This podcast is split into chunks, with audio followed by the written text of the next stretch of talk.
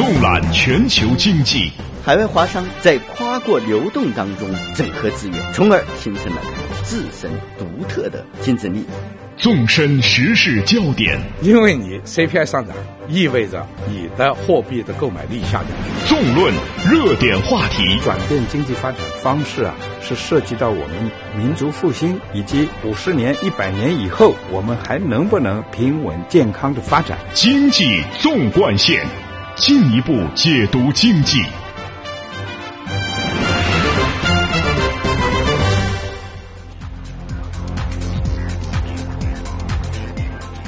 把握中国发展脉动，进一步解读经济。您好，听众朋友，欢迎收听这个时段的《经济纵贯线》节目，我是主持人张毅。您好，我是张雪。《经济纵贯线》今天继续为您送上权威的信息发布、专家的分析解读，还有中国社会消费最新动向的深入探讨。马上来听一下今天节目的主要内容。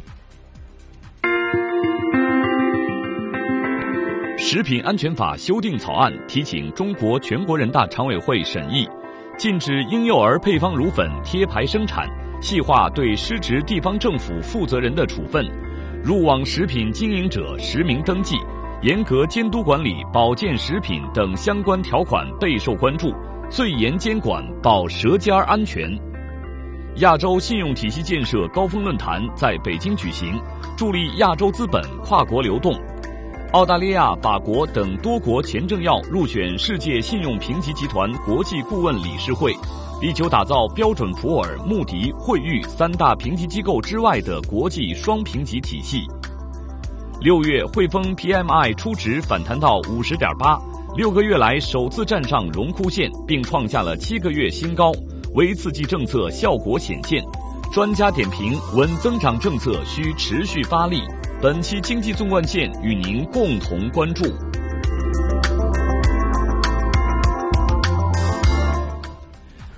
好，听众朋友，今天节目的上半时段，我们关注的是昨天刚刚提请中国十二届全国人大常委会第九次会议审议的《食品安全法》修订草案。这是现行食品安全法自二零零九年颁布实施以后首次大修。是的，草案呢拟建立最严格的全过程监管法律制度，对食品生产、销售、餐饮服务等各个环节以及食品生产经营过程当中涉及的食品添加剂、食品相关产品等有关的事项，有针对性的补充强化了相关的制度，提高标准，全程监管。那中国人有句古话叫“民以食为天”，这部法呢实施仅有五年，但是却和老百姓日常生活啊密不可分，事关所有人的切身利益。这次修订牵动了各方关注的目光。那从提请审议的草案可以看出啊，修订条款呢分布于各个章节，但是核心呢是多项制度机制的这个补充与完善。与此同时，加大了对生产者处罚的力度，细化了涉事政府人员的问责等内容，也大快人心。有关方面呢，明确表示严面对这个严峻的食品安全形势，希望通过这次修订，充分发挥重点治乱的威慑作用。以下呢，我们来听一下今日纵贯线记者石冉、田威的详细报道。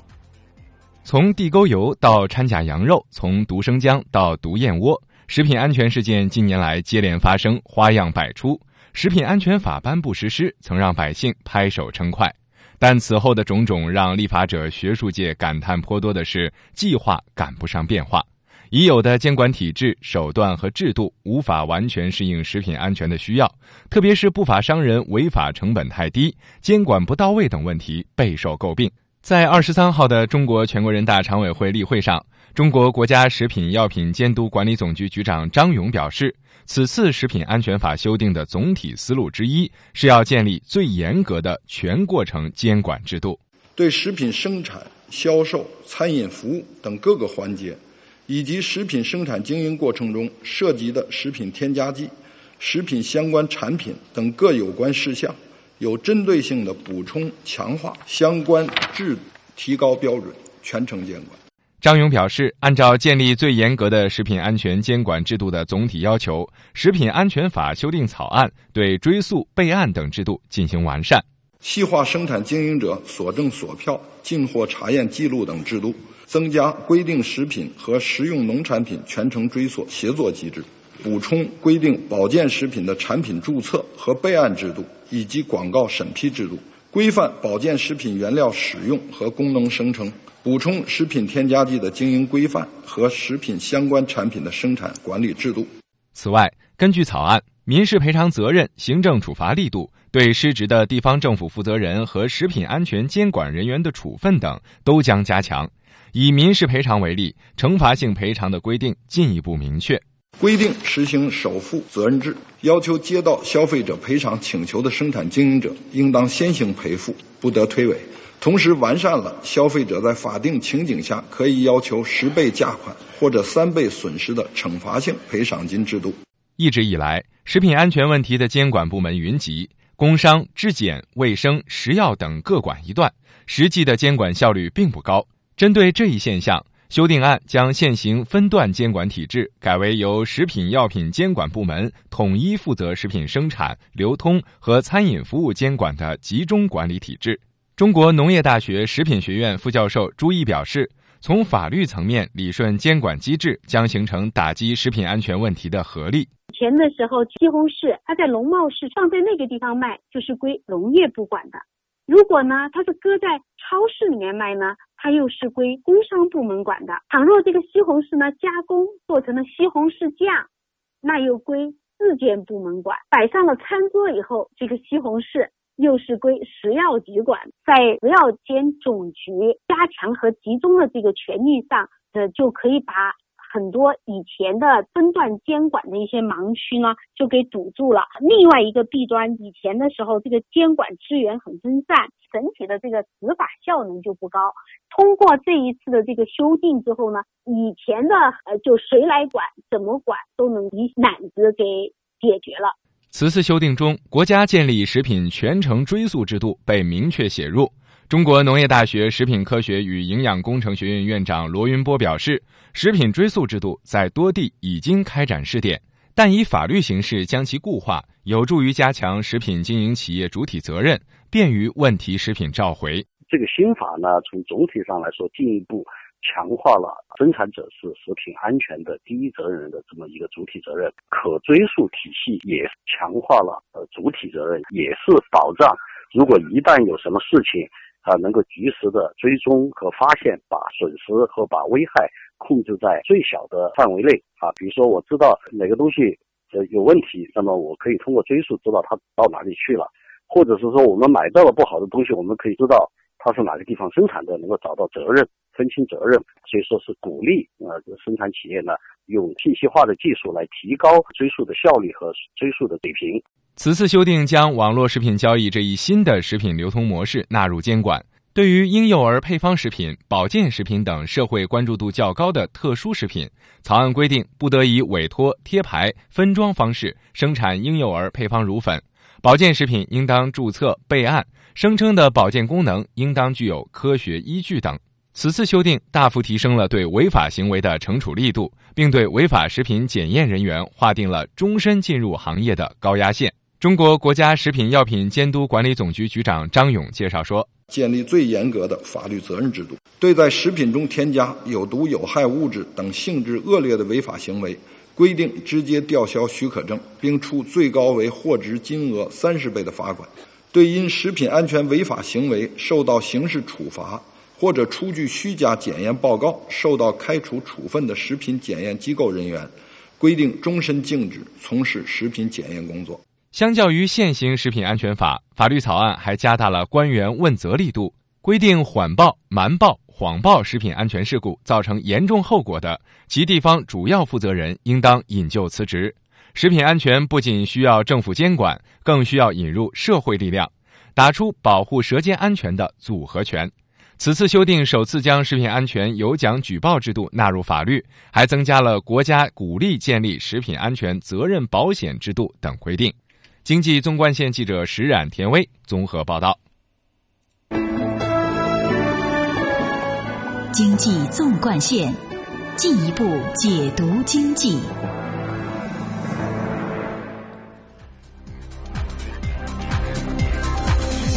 您好，听众朋友，此刻您正在收听的是由张雪和张毅共同为您主持的《经济纵贯线》节目。今天节目的上半时段，我们重点关注的是六月二十三日提醒。十二届中国全国人大常委会第九次会议审议的《食品安全法》修订草案，这也是现行食品安全法自二零零九年颁布实施之后首次大修。是的，那么说到这一次的食品安全法的修订草案，有媒体是梳理了以下几个受到各方关注的焦点。第一呢是禁止婴幼儿配方乳粉的贴牌生产。我们知道啊，食品生产环节呢是食品安全的一个源头。那么在这个环节呢，草案增设了投料、半成品以及成品检验等关键事项的控制要求，规定食品添加剂。食品相关产品的生产许可制度，特别要求对婴幼儿配方食品实行严格的监督管理。那么，草案规定啊，婴幼儿配方食品生产企业应当依照相关的规定建立生产质量管理体系，并且实施从原料进场到成品出厂的全过程质量监控。那么，对出厂的婴幼儿配方食品实施呢逐批检验，保证婴幼儿配方食品安全。生产婴幼儿配方食品使用的生鲜乳、辅料、食品添加剂等，应当符合法律、行政法规的规定和食品安全国家标准。生产婴幼儿配方食品应当保证婴幼儿生长发育所需的营养成分。婴幼儿配方食品生产企业应当将生产原料、产品配方及标签等向省。自治区、直辖市人民政府食品药品监督管理部门备案。嗯，这份草草案同时规定了哈，不得以委托、贴牌还有分装的方式生产婴幼儿配方乳粉，不得用同一配方生产不同品牌的婴幼儿配方乳粉。嗯，刚才呢，我们说的是有关婴幼儿配方奶粉的这个条款。那么第二呢，是入网食品经营者将实名登记。也就是对网上销售食品有了明确细致的规定，流通环节呢是保证食品安全的关键环节。在食品流通环节，草案增设了批发企业的销售记录制度，并且规定记录和凭证保存期限呢不得少于食品保质期满后六个月，没有明确保质期的保存期限呢不得少于三年。同时呢，草案对网络食品交易中的食品安全责任作出了明确的规定，要求网络食品交易第三方平台提供者对入网食品经营者进行实名登记。嗯，那么根据规定呢，网络食品交易第三方平台提供者发现入网食品经营者有违反本法规定行为的，应当及时的制止，并且立即的报告监管部门；发现有严重违法行为的，应当立即停止提供网络交易平台服务。消费者通过网络。食品交易第三方平台购买食品，其合法权益受到损害的，可以向入网食品经营者或食品生产者要求赔偿。网络食品交易第三方平台提供者不能提供入网食品经营者的真实名称、地址和有效联系方式的，则由其赔偿。那赔偿。后呢，有权向入网食品经营者或者是食品生产者追偿。嗯，现在我们大家在网上买食品真是越来越多了哈，所以说刚刚谈到的这些条款，对于喜欢在网上来购买零食和食品的这些网购迷来说，绝对是一个好消息了，的确，能够更加保障我们的合法的权益哈。我们再来看一下第三个焦点，那就是细化了对失职的地方政府负责人的处分。草案呢，更加突出了民事赔偿的责任，规定实行首负责任制。也就是说呢，要求接到消费者赔偿请求的生产经营者，应当先行赔付，不得推诿。同时呢，完善了消费者在法定情形下可以要求十倍的价款或者三倍损失的惩罚性赔偿金的制度。草案着力加大了行政处罚的力度，对在食品中添加有毒有害物质等性质恶劣的违法行为，规定了直接吊销许可证，并处最高为货值金额三十倍的罚款；对明知从事上述严重违法行为，仍为其提供生产场所或者向其销售违禁物质的主体，规定了最高二十万元人民币的罚款；对因食品安全违法行为受到刑事处罚或者是出具虚假检验报告受到开除处分的食品检验机构人员。规定终身禁止从事食品检验工作。嗯，可以看出这些措施还是非常的严肃有力的。嗯，那么呃，接着来盘点一下这一次的草案呢，还细化了呃加重对失职的地方政府的负责人和食品安全监管人员的处分，规定了县级以上的人民政府食品药品监督管理、质量监管、农业行政等部门有下列行为之一的，对于直接负责的主管人员和其他的直接的责任人员要给予。开除的处分，这些严重后果呢，主要包括瞒报、谎报重大食品安全事故、查处食品安全违法行为和食品安全事故时收取贿赂。第三呢，还有参与和包庇或者纵容食品安全违法行为。好的，今天节目的上半时段呢，我们正在关注的是刚刚提请十二届中国全国人大常委会审议的《食品安全法》的一个修订草案。经济纵贯线，我们稍后继续。您正在收听的是《经济纵贯线》。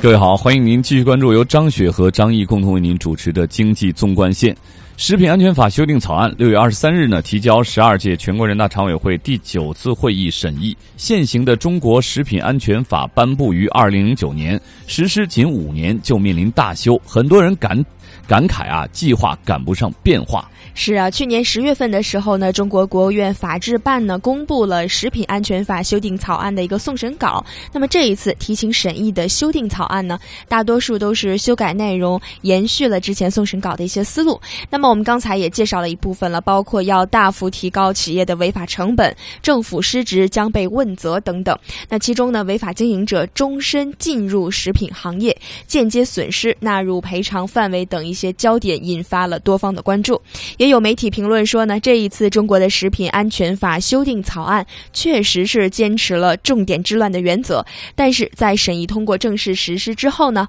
还必须要做到执法必严、违法必究。只有执法和相关的处罚全面到位，才能真正的保障大家舌尖上的安全。嗯，那么有关这个话题啊，我们听一听专业人士、专家的观点啊。那接下来我们连线中国商务部研究院消费经济研究部的副主任赵平女士。我们听一听他的观点，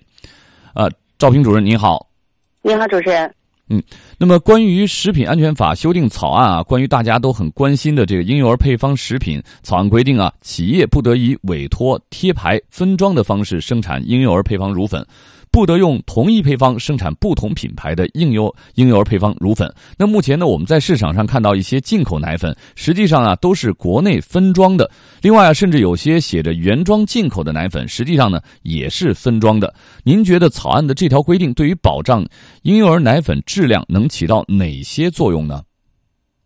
呃，我认为这一条规定对于保障婴幼儿奶粉。应该来说，在质量方面还是有非常重要的支持支撑作用的。嗯，其实除了看这一条之外，我们还应该看整个食品安全法，就是对于婴幼儿奶粉相关的一些规定。除了具体的婴幼儿奶粉刚才说的像你说的这些规定以外，其实食品安全法关于这个食品生产、销售和消费。这个全过程最严格的这个监管的措施，以及最严格的这个呃法律责任的追究，那么对于整个这个婴幼儿奶粉来说都适用的。所以不仅仅是说对进口奶粉相关的这个啊委托、贴牌、分装、生产等相关的规定适用于婴幼儿奶粉，整个食品安全法都适用于婴幼儿奶粉。因此，我认为这个食品安全法如果呃这个通过，然后并实施以后呢，对于婴幼儿奶粉的这个。生产和销售以及消费的这个安全方面的保障都会产生非常重大的作用。特别具体到就是进进口婴幼儿奶粉这个规定方面，对于重新啊建立起进口奶粉的这个可追溯制度，那么这个就变得更加容易了。而且呃，对于婴幼儿奶粉来说，长期呃人们都会对婴儿奶粉丧失了相应的这个信心，更多信信信任羊奶粉。那么现在对羊奶粉的这个规定呢，呃，更加严格了。那么羊奶粉也会将来更有保障。因此可以说，在婴儿奶粉方面，乱世用重点，通过这样的法制来重建信心。嗯。那么近几年来啊，违法成本太低，被认为是呃中国食品安全问题频出的重要原因。因此啊，重点治乱成为这次修法的这个主导思想。比如把这个非法添加等严重危害食品安全的行为，罚款额度呢由现行法律中五到十倍的罚款提高到了十五至三十倍。那么在资格惩罚方面啊，因为食品安全犯罪呢被判处有期徒刑啊以上这个刑罚的，终身不得从事食品生产经营管理工作。这些条。条款啊，是否已经足够严厉？您怎么看它的作用呢？啊，我认为这个呃惩罚可以说是有史以来最严厉的惩罚。因此，对于生产销售呃这些企业来说，他们必须面对这个违法的沉重代价。嗯，那么有了这样的惩罚，就可以让那些呃违法的犯罪分子要付出他们承受不起的代价。这个代价比以前要重得多，甚至是终生的代价。而且这个法律不仅仅规定了生产企业呃违法的代价，还规定了地方政府和监管部门的相应的问责制度。那么最终也会使那些失职渎职的人员受到躲不掉的这个处罚。那么有的可能会因此丢掉官位，终生都没有晋升的机会。因此，我想，呃，这个相应的处罚就会让所有参与到呃食品生产、销售、监管，呃，所有与食品有关的这些部门和个人，可能都会对未来食品的生产和销售持有谨慎的态度。我还是非常看好这个食品安全法相应的这些规定。嗯。呃，那么另外，草案还增加了对消费者造成间接损失的赔偿规定，这也成为了关注的焦点。但呃，这就有一个取证难的问题：如果审议通过，要想让这些条款真正发挥作用，您觉得最关键的是什么呢？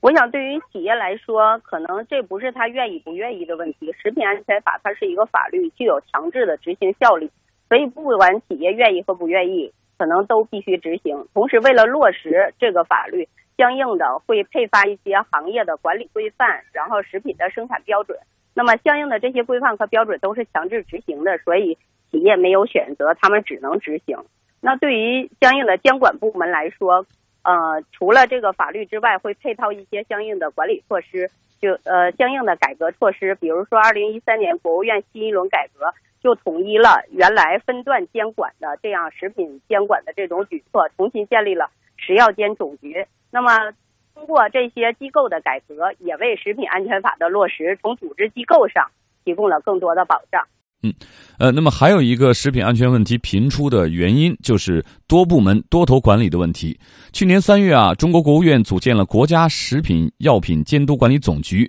对食品安全监管由过去的生产、流通、消费环节分段管理，改为了统一管理。但是呢，新一轮的机构改革以来啊，在各地方食品安全监管体制调整的进度啊是不尽相同。那么据了解啊，大致有百分之七十的市和县食品流通领域的监管啊，至今仍然停留在啊这个工商部门。如今啊，很多人也希望食品安全法的修订能够用法律终结分。段管理，您觉得在这方面法律怎么去发挥作用呢？啊，我想法律本身并不能决定各个机构他们的这个呃兼并啊，还有重组啊，以及这个呃机构的改革，可能更多的还是从政府的这种职能改革的角度来推进呃食药监部门的这个重组和建立。因此呢，呃，刚才提到的百分之七十的机构已经完成了这个职能和人员的。嗯，还有百分之三十，我想这个从改革的速度来说，其实是已经挺快了。因为去年三月份，国家才开始推动这一轮改革，一年多就完成了百分之七十。而实际上，这个机构的重组还涉及到人员啊、资产的划拨等等，因此还需要一段时间。我想，我对这个改革还是比较有信心。我想，呃，可能用不了太久，这个食药监的功能就会从上到下，呃，真正建立起来，呃，一个统一的管理体制。这样，对于食品安全的管理，可能从组织机构方面就更有保障了。好的，非常感谢中国商务部研究院消费经济研究部的副主任赵平女士啊，接受我们的连线采访，谢谢您，再见。好的，最后呢，我们再来听一听其他媒体和专家的观点。中央财经大学法学院教授高勤伟就认为，草案呢加大了食品安全的检查处罚的力度，把此前中国国务院机构改革的内容通过法律的形式具体化，强化了政府的责任，要求地方政府负总责。嗯，那么对于草案明确国家鼓励建立食品安全责任保险制度，支持食品生产经营企业参加食品安全责任保险，具体管理办法呢由国务院食品药品。监督管理部门会同国务院保险监督管理机构来制定。那么，中央财经大学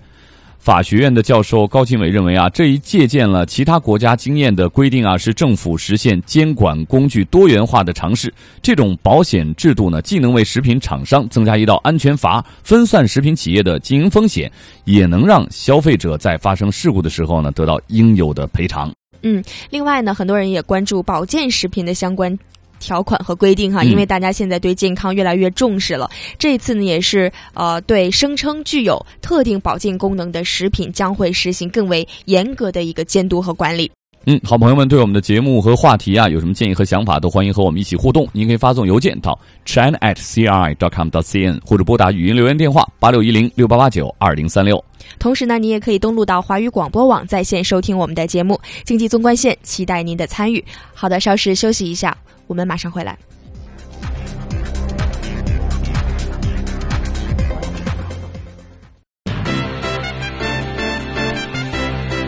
同步经济脉动，折射理性思维，相对的观点，绝对的品质。经济纵贯线，进一步解读经济。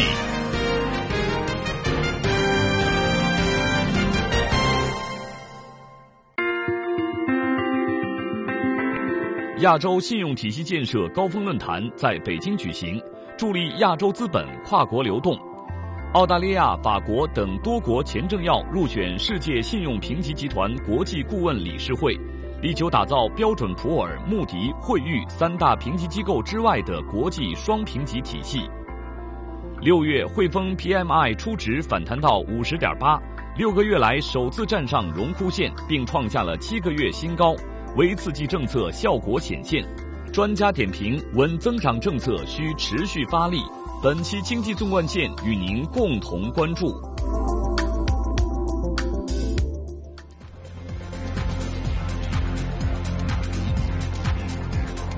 您好，听众朋友，欢迎您继续收听这个时段由张雪和张毅共同为您主持的经济纵贯线节目。上半时段，我们重点关注了中国食品安全法修订草案提请全国人大常委会审议。那么最严厉的监管呢是保舌尖的安全。接下来呢，我们把目光呢转向呃昨天举行的亚洲信用体系建设高峰论坛。六月二十三号呢，由世界信用评级集团主办，大公国际资信评估有限公司承办。中国外交部和中国国际经济交流中心为支持单位的亚洲信用体系建设高峰论坛在北京钓鱼台国宾馆隆重举办。法国前总理德维尔潘、澳大利亚前总理陆克文、巴基斯坦前总理阿齐兹等多国的前政要出席。嗯，那么究竟为什么要在这个时候提出加强亚洲信用体系的建设呢？它的主要内涵和目标是什么？新的信用评级和信用体系的建设又对全球经济和亚洲经济有怎样的影响？我们接下来与直播间当中的财经编辑中方一起来探讨这个话题。中方你好，主持人好，听众朋友好。嗯，呃，在跟二位探讨这个话题之前哈，其实。昨天呢，你看我跟张毅其实也都参加了这个论坛，所以呢，也想跟大家先分享一个比较有趣的花絮哈，那就是澳大利亚前总理、世界信用评级集团的国际顾问理事会理事陆克文先生在这一次的论坛上进行了一个主旨发言，让大大家非常呃惊讶的是，他一席流利的中文是惊艳全场哈。我们先来听一听他的致辞，嗯。今天我打算谈到七点。但是因为我很担心说错误，我马上开始说英文，好吗？众所周知，天不怕地不怕，仍然怕的说中国话。在这段话之前，其实他已经足足用中文讲了三分钟哈，来点评全球经济和中国经济的大师，非常了不起。对，真不简单。对呀，我后来查了一下，他其实呢学中文已经三十五年了，一九八四年第一次来中国。那个时候的。中国和现在的变化让他非常感叹，现在中国的快速发展真的是独一无二哈，所以他更是说了，现在的信用评级和全球经济都是用英文来主导和记录的。他坚信，总有一天中文也会成为记录全球经济的一个主要的语言啊。嗯，那么呃，脱离这个花絮，我们回到这次的论坛中来，来看一看究竟各国的这些前政要们都发表了哪些重要的观点。嗯，那么二十三号的时候啊，世界信用评级集团。国际顾问理事会在北京呢宣告成立，囊括了包括法国前总理德维尔潘、澳大利亚前总理陆克文等多位各国前政要。在同时举办的亚洲信用体系建设高峰论坛上，理事会成员呢一致认为，亚洲呢作为对世界经济发展举足轻重的地区，应该构建亚洲信用体系，为地区经济增长注入新动力。首先呢，我们通过啊我和本台记者李文婷的一个综合的报道来了解一下这次亚洲信用体系建设高峰论坛的详细情况。当天成立的世界信用评级集团国际顾问理事会主席为法国前总理德维尔潘，成员包括澳大利亚前总理陆克文、巴基斯坦前总理阿齐兹和俄罗斯前外长伊万诺夫等多位各国前政要。在同时举办的亚洲信用体系建设高峰论坛上，澳大利亚前总理陆克文指出，当前信用体系仍然由西方模式和规则来主宰，存在着一定风险。全球金融危机的原因之一就是国际信用评级体系的失败。我们看到，主要的评级机构给不少金融机构和金融产品给出的评级结果很高，但是回过头来看，不仅仅非常的有风险，而且还很危险，具有破坏性。据了解，目前评级界的三巨头即穆迪、标准普尔和惠誉都是美国机构。法国前总理德维尔潘认为，这对于正成为全球经济跳动心脏的亚洲影响尤为严重。Why is risk assessment 风险评估决定哪些是风险要素，哪些不是。这就是说，风险评估决定资本的流向及该流向何处以及不该流向的地方。西方国家如何才能做到这一点？因为他们掌握规则，而这主要是因为控制风险的三大评级机构都是美国的机构，他们手里掌管了百分之九十六的信用评级市场额度，在闹钱荒的时候，这是一个巨大的优势。去年，中国总理李克强在中国东盟第十六次领导人会议上提出了构建亚洲信用体系的战略目标，德维尔潘对这个构想充分肯定。There is one simple consequence. 综上所述，我们面临的选择只有一种：建立亚洲信用体系，必须构造一个守原则、非垄断、讲公平的信用体系。本次论坛上，由来自不同国家的评级机构联合创办的世界信用评级集团，作为信用信息的供给者，在加快亚洲信用体系建设中被寄予厚望。世界信用评级集团董事长关建中介绍了亚洲信用体系建设的蓝图。亚洲信用体系建设的总目标是，通过建立亚洲信用评级体系和信用信息服务平台，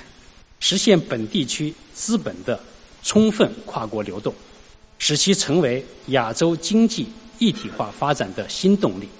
关键中同时指出，未来的亚洲信用体系和现有的体系并不是互相替代的关系，而是打破垄断，给全球市场提供更多的选择。原有的这个体系，为什么我们在这个体系中我们没有办法解决问题？就是说，现在这个体系已经高度的制度化，呃，就是和我们整个世界每个国家的。呃，经济和经济和社会的生活呢，已经捆绑在一起。如果我们说是哎，不要它了，做不到；如果在内部呢进行改革呢，也做不到，因为它更多的是代表一种主权的意志，一个主权国家的评级机构呢，在主导着整个的评级话语权。那么，我们只能呢重新思考，建立一个新的体系。这个新的体系显然呢，呃，跟这个原有的体系呢。不是一个互相替代的关系。如果是两个体系并存呢，它能够起到一种平级的制衡，让市场做更多的选择。经济纵贯线记者李文婷、张毅北京报道。刚才呢是我们在现场做的一个采访啊。呃，回到直播间和今天的财经编辑中方啊，我们一起来探讨一下。中方谈到和世界啊和西方垄断的三家评级机构相抗衡的国际评级机构，世界信用评级集团呢是非常功不可没的一家了。首先呢，你给我们介绍一下世界信用评级集团的这个背景。好的，这个世界信用评级集团呢是由来自于中国、美国和俄罗斯的三家独立评级机构联合发起成立的，由各国与评级无利益冲突的私营。机构作为投资人，它是一个非主权的国际机构，不代表任何国家和集团的利益，是一个公司制的这个经营主体。它呢，按照信用经济和评级发展规律的要求，通过推动国际评级制度的变革，确定其市场地位和盈利模式，旨在推动和引发世界新评级体系的发展，打破全球评级垄断的一个现状。那么，这个机构呢，是于二零一二年的十月份在北京宣布成立，公司的所在地是在香港。目前，大公国际资信评估有限公司的董事长关建中先生呢，同时担任着世界信用评级集团董事长的职务。嗯，接下来还想让你给我们听众朋友们普及一个概念哈，这一次的峰会名字叫做亚洲信用体系建设峰会，究竟这个亚洲信用体系它是个怎么一回事儿？嗯，我们一起来看一下哈，这个亚洲信用评级体系呢，是由信用关系链接起来的地区资本流动体系。建设亚洲信用体系呢，就是要推动。债权债务关系的跨国组合。唯有实现亚洲体系评级信息的一致性、可比性，才能够形成信用关系的跨国组合，完成资本跨国流动的一个终极目标。嗯，那么究竟为什么在这个时候提出要建立亚洲信用体系呢？嗯，其实呢，记者在昨昨天这个也是在会议上采访了论坛的主办方世界信用评级集团大公国际资信评估有限公司的董事长关建忠先生，一起来听一下他的观点。这个时机，我们来选择呃落实亚洲信用体系建设的，呃，是为了落实呃去年李克强总理在十加三领导人会议上正式提出的要构建亚洲信用体系这么一个战略构想。呃，这个是完全是呃服务于这样一个战略目标，我们来举行的这场论坛。呃，亚洲性体系建设首先对亚洲经济的发展呢，它是一个巨大的驱动呃力。因为这个亚洲的这个资本能够实现跨国流动，在地区内能够流动起来，这始终是呢整个亚洲人的一种追求和愿望。呃，但是十多年来呢，并没有完成这个目标。最为重要的原因呢，就是我们没有建立起亚洲的统一的评级体系，或者说呢，没有一个呃机构呢能够呃向亚洲的这个市场提供大家一致认同的评级信息。呃，这是一个最大的障碍。呃，我们其实这场论坛的话呢，也是呃为了实把这样一个亚洲信用体系的目标呢，能够怎么样具体实施呢，来提出一些设想。嗯，那么究竟目前建立亚洲信用体系还存在哪些困难和挑战呢？我们再来听一下关建中先生的观点。呃，建设亚洲信用体系最大的挑战是我们要取得共识。啊，就是在整个亚洲地区，就是建这个亚洲信用体系到底对经地区经济发展有什么积极作用，这个要取得一致。那么同样的话呢，我们在为了这个总目标的话呢，在具体目标的实施上、路线图上也需要达成共识。呃，技术不是问题，呃呃，因为我们在这个评级的技术领域，呃，在评级的技术、思想和理论方法方面呢，已经。有独创性啊，特别中国大工呢，在这方面呢，我们可以贡献出自己的评级智慧。呃，但是呢，呃，确实呢，我们要尽快的在这方面形成共识，才能够付诸行动。嗯，那另外呢，之前我们是看到大公国际方面呢，对于美国的主权信用评级相对来说是比较低的。现在美国经济呢是在逐步的复苏，可能有的听友啊就比较关心美国方面的评级的问题。那么大公国际方面会不会考虑上调美国的评级呢？关键中先生啊，在这个接受采访的时候却给出了这个否定的态度，一起来听一下。呃，应该是没有。呃，因为我们这个它的现在的经济复苏的一些指标呢，呃，还是很表面化的，并没有改变它中央政府的偿债能力。呃，我们看中央政府的偿债能力，最重要的还是看它的经济的基本面，以及呢，它对这些以及这种基本面对呃中央政府财政收入的影响，呃，还有它的这个负债的这种规模。呃，我们是看它这些本质的这些因素的变化。嗯，好的，我们最后呢，再回过头看看咱们中国国内的一个信用评级的状况。有一些外媒报道认为呢，目前中国的信用评级无法正确、全面的反映中国的一些国内的债务状况。那么，中国国内的信用评级制度究竟怎么样呢？再来继续听一下关先生的解读和分析。呃，我认为对中国评级呃体系的模式呢，应该有一个准确的认识。呃，我们知道呢，西方的这个评级体系的模式呢，它导致了美国整个金融体系进入崩溃的这么一个边缘，呃，引发了全球信用危机。那是什么原因呢？是因为这个评级体系是竞争性的，就是把一般的市场竞争原则引入到这个评级特殊的行业是完全错误的。因为评级它首先承担的是社会公众责任。它的产品就是评级，如果过度竞争的话呢，就是把级别呢作为商品，呃，去买卖，呃，这显然是呃这个违背投资人这个意志的。呃，那么中国的评级体系的模式呢，现在还是在模仿西方这样一种竞争性的评级体系模式，所以我们在制度的设计理念上和监管理念上亟待改革，也就是我们要建立一个充分鼓励呃信用评级技术竞争，严格禁止级别竞争的。呃呃，新型的呃评级呃体系的模式，这样才能保证中国整个呃社会的呃信用体系的安全，能够呃使这个中国在债务规模和信用规模不断社会化的过程中，呃它的风险呢能够得到充分的揭示，真正的表达呢这个债权人的需求。啊，中国现在的评级体系呢，是一个呃竞争的，而且是逐渐在充分竞争的一个评级体系的模式。这种评级体系的模式是十分危险的，呃，它不会呃为中国的这种信用经济的长期发展呢带来积极的因素。嗯，看来啊，中国国内的评级制度啊，还是有待进一步的完善和提高。我们希望呢，通过相关峰会的推动，以及世界信用评级集团的努力，为亚洲资本走向世界提供更加专业、权威的评级服务，为世界经济复苏贡献亚洲的力量。好，经济纵贯线，稍后我们继续。您正在收听的是《经济纵贯线》。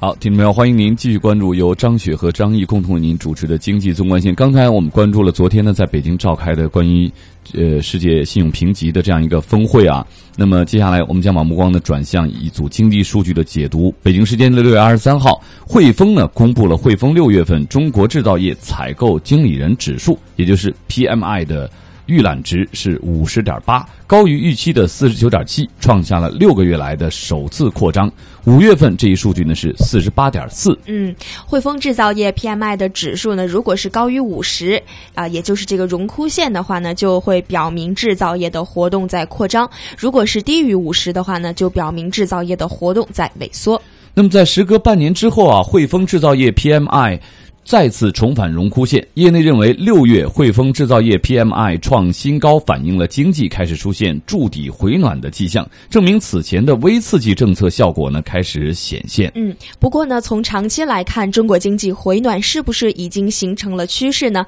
接下来我们与直播间当中的财经编辑中方继续来聊一聊。中方你好，嗯，主持人好。汇丰制造业 PMI 预览值啊，是根据每月采购经理人问卷反馈总量样本的这个样本量的百分之八十五到百分之九十为依据来编制的。那么在 PMI 中值发布之前一周左右公布。那中方先简单的给我们介绍一下已经发布的汇丰制造业 PMI 初览。这个初预览值当中啊，各个分项的指数情况是怎么样的？好的，那我们看啊，这个预览值中啊，几乎所有的分项指数都是呈现出了周期性的加速的迹象。嗯，生产和新订单指数呢，分别是从五月中值的四十九点八和五十回升到了五十一点八。就业指数呢，是从五月中值的四十七点四升至了四十八点七。新出口订单指数呢，虽有回落，但是也在这个扩张的区间当中。汇丰大中华区的首席经济学家曲宏斌先生他就表示，本月 PMI 的改善与之前公布的经济数据共同证实了此前的微刺激政策已经在这个实体经济中显现出了效果，经济已经开始触底回暖。嗯，是个好消息哈。没错。其实呢，从上个月的中国的经济数据当中，我们已经可以看到了经济回暖的一个趋势。比如说，五月份的官方制造业 PMI 和非制造业商务活动指数是双双上升，同时克强指数的三大指标。也是有所回暖哈，来看一下用电量的增速比上个月是有所回升的。那么铁路的货运也是实现了货运装车的一个止跌回升。呃，另外呢，新增的信贷规模也是创下了十年来单月信贷数据的一个新高。可以说，微刺激的政策正在逐渐显示出它的效果了哈。没错，这个在一季度的这个 GDP 创下近六个季度增速新低之后呢，中央是陆续推出了多项旨在稳增长、调结构、促改革的。一个微刺激的措施，那从为小微企业减税的减法，到提速铁路等基础设施建设的加法，再从列出。菜单吸引民间资金的稳投资，到简化程序助力企业的稳外贸，那国务院呢是密集出招，打出了政策的组合拳。那根据统计，仅仅是在二季度，国务院就累计出台了十五项重大政策，推动中国的经济平稳运行。而且啊，与以往有所不同的是，这些政策呢，力图是将这个稳增长、调结构、促改革与惠民生是相结合起来。所以说啊，也被是称作了中国经济新的药方。嗯。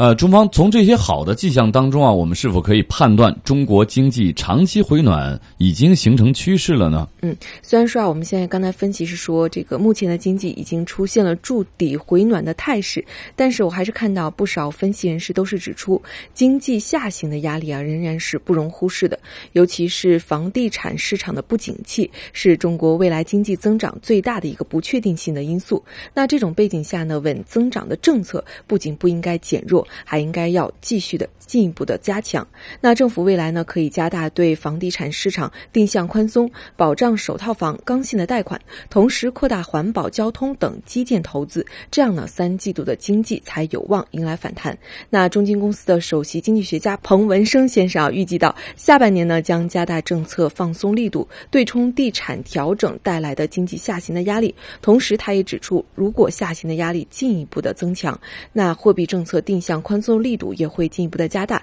存在降息或者是降准等全面放松的可能。财政政策方面呢，这个放松则会体现在支出的加快、收入增速的放缓，还有赤字接近预算。好的，非常感谢财经编辑中方带来的介绍。接下来呢，我们来连线经济学者马光远先生和汇丰银行大中华区首席经济学家曲宏斌先生，来听一听他们各自的观点。嗯。呃，马先生您好，中国六月汇丰制造业 PMI 预览值啊是五十点八，这是去年十二月以来首次站上了荣枯线，而且呢远超四十九点七的市场预期。那对这个数据您如何解读呢？呃，我觉得重新站上荣枯线，那么说明在经过几个月的这种政策的微调整以后，呃，一些领域，呃，一些相应的指标和数据，那么出现了向好的一个趋势。呃，这个数据本身应该说，呃，给了大家一定的一个信心。但是未来怎么样？我觉得我们还得继续的来关注啊，继续的得看其他的一些数据。呃，包括呃我们长期我们看到的一些一些风险啊，一些小微企业面临的一系列的困难和问题。那么是不是说因为这个数据本身，我们就认为已经解决了？我觉得这个判断还为时尚早。好，那我们再来听听曲宏斌先生的看法。曲先生，我们看到啊，您的判断是增长动力指标明显反弹，经济可能已经触底回暖。您这样确定的结论根源是什么呢？呃，那么我们这个汇丰的制造业的调查估值啊，那么显示这个前两个月比就比较明显的改善啊，无论是在这个新订单还是在呃一些库存方面。呃，都出现了一些向好的啊，就是企稳的一些苗头。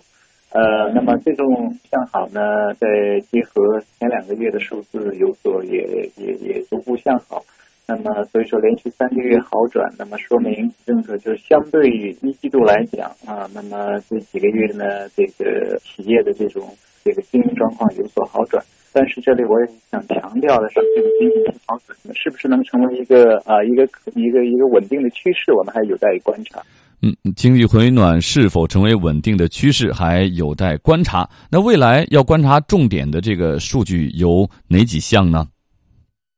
观察数据当然就是一个是我们刚才说了，我们这个最今天公布的这个汇丰的制造业的这种 PMI 的指数。呃，当然还有一些其他的呃一些其他的一些数据，尤其是出口啊，那么投资啊，包括这种呃消费啊，呃，从这些方面来讲呢，实际短期内这种经济呃，虽然说刚才说了，我们出现了一些好的一些一些好的数据，呃，但是呢，这个对于下半年这个政策，要是这种好的数据、好的这种趋势呢得以延续呢。呃，政策稳增长的政策呢，啊，不能放松，应该持续发力，才能抵消一些，比如说房地产市场调整所带来的一些下下行的压力。嗯，好的，感谢曲宏斌先生。呃，马先生，曲先生的观点啊，是经济呢是不是已经真正的企稳回暖，还需要继续观察。但是从过去的三个月到目前的趋势来看啊，已经走出了一个小阳春的行情。未来重点要看我们的刺激政策还能不能延续。那么您的观点是什么，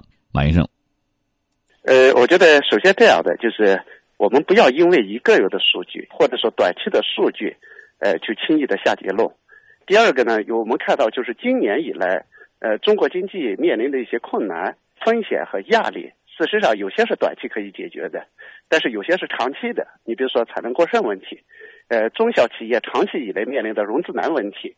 各种成本上升的问题，这些问题不是说靠我们简单的一些微刺激的政策，啊，靠一些这个短期的一些政策就能够解决的，因为这是需要长期去解决的一个问题。所以我觉得把这两类不同的困难和问题，如果能够分清楚的话，那么短期来看，尽管有一些指标在回暖，但这个回暖的主要是第一有没有可持续性，第二能不能解决说呃过去很长时间以来存在的这些问题。我觉得我们都要去看，所以不要把我们现在看到的一个，呃，我们看到一个数据好，哎，就是中国经济有多好；看到一个数据往下，啊、又讲中国呃经济目前有多糟糕。我觉得我们应该保持一个比较呃平常心，就是呃一定要不以物喜，不以己悲，呃，应该看到中国经济面临的真实问题是什么，我们有一个长远的考虑，好好去解决。嗯，好的，非常感谢经济学者马光远先生和汇丰银行大中华区首席经济学家曲宏斌先生带来他们的观点，嗯谢谢。好的，同时呢，我们也观察到这一系列的数据发布之后，市场也对数据做出了积极的反应。中国股市沪综指是短暂的冲高，对中国经济敏感的澳元和美元也是涨到了盘中的一个高位。嗯，那么另外呢，这个多位学者也表示啊，今年以来国务院常务会议关于稳增长的举措呢，呃，一共有十项，这十项举措啊，绝大部分都是长期来看对整个经济发展都是必须的。所以呢，那学者们也认为啊，这些举措呢。呃，不叫刺激，现在是在慢慢解决中国经济发展过程中面临的一些问题。那很多风险呢，仍然是长期风险，比如说小微企业长期以来的问题，比如说房地产下行的压力。那政策呢，一是要立足于当下，但同时政策本身一定要有长远的考虑。中国经济从大的基本面来讲呢，没有太大问题，但目前比如说某些领域下行的压力过大等问题，也需要认真的去解决。嗯，好的，时间差不多了，各位听友，如果您对我们的经济纵贯线有任何的建议和想法，都欢迎您和我们一起互动。您可以发送邮件到 china at ci dot com 到 cn，或者拨打语音留言电话八六幺零六八八九二零三六。同时，您也可以登录华语广播网 triple w dot chinese radio dot cn 在线收听我们的节目，并且在网页下方的网友留言处给我们留言。以上节目言论仅代表采访嘉宾个人观点，与本台立场无关。好，朋友们，再会。